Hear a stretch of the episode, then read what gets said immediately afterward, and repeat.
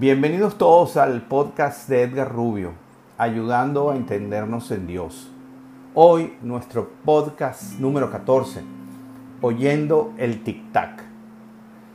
Primero agradezcamos a Dios por habernos creado y por habernos encarnado para experimentar esta vida terrenal. Y agradeciéndoles a todos ustedes por apreciarnos, oírnos y ser nuestros grandes maestros.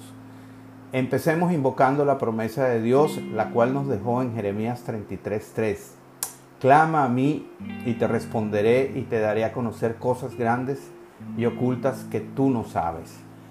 Recordemos que nuestro propósito básico es el de ser felices, cualquiera sea la circunstancia por la cual estemos pasando.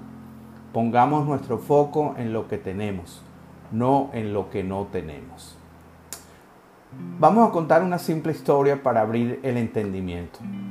Hace muchos años a un campesino se le perdió en el granero de su finca un reloj que tenía para él un significado muy especial. Había pertenecido a su padre y él pensaba regalárselo a su hijo. Pasó mucho tiempo buscándolo sin éxito. Su pequeño hijo le preguntó y él le contó.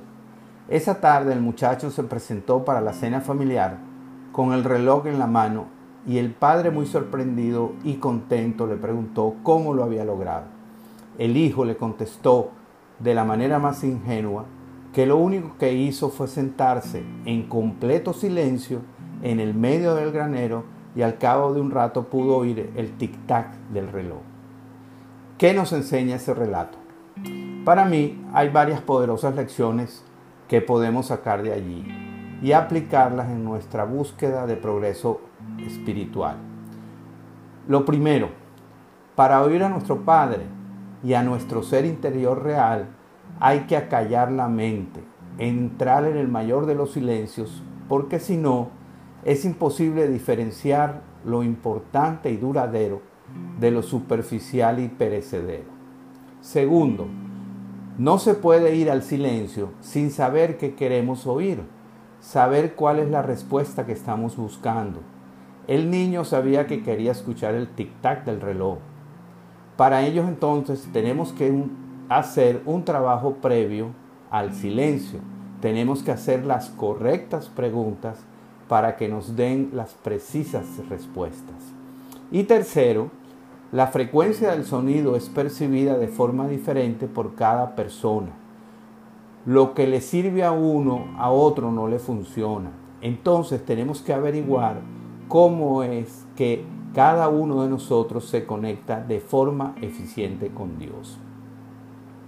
Un puente de conexión con Dios es la alabanza. En el Salmo 34.1 dice, bendeciré a Jehová en todo tiempo.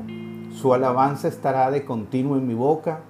En Jehová se gloriará mi alma lo oirán los mansos y se alegrarán.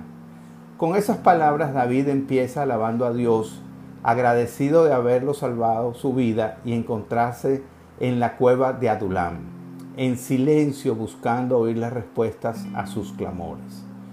Y aunque en ese momento le tocó estar en esa cueva sin comodidades, en peligro, sin ninguna provisión, ni esperanza aparente para él y sus compañeros, David sabía que Dios obraría a su favor, por lo que utilizó ese tiempo de prueba para alabarle y reiterar la confianza de que Él lo estaba escuchando y le iba a responder. Nosotros somos David, hijos escogidos por Dios para ser parte de su reino. No importa en qué momento de tu historia estés, alaba su nombre, bendícele en todo tiempo. El mismo salvo dice que el Señor escucha y nos libra de todas nuestras angustias y temores. Así hizo con David y lo convirtió en el más grande rey de Israel. Y de igual forma quiere hacerlo con todos nosotros. Dios es fiel y cumple todas sus promesas. Meditemos. Dios mora en mí y es la respuesta a todas mis incertidumbres. Todos los días, a cada momento, tengo la opción de ser, rehén de mi ego y de mi pasado o puedo ser el anfitrión del Ser Supremo y por consecuencia dueño de un brillante futuro. Elijamos ya. En el nombre amado de tu Hijo Jesús. Amén y amén.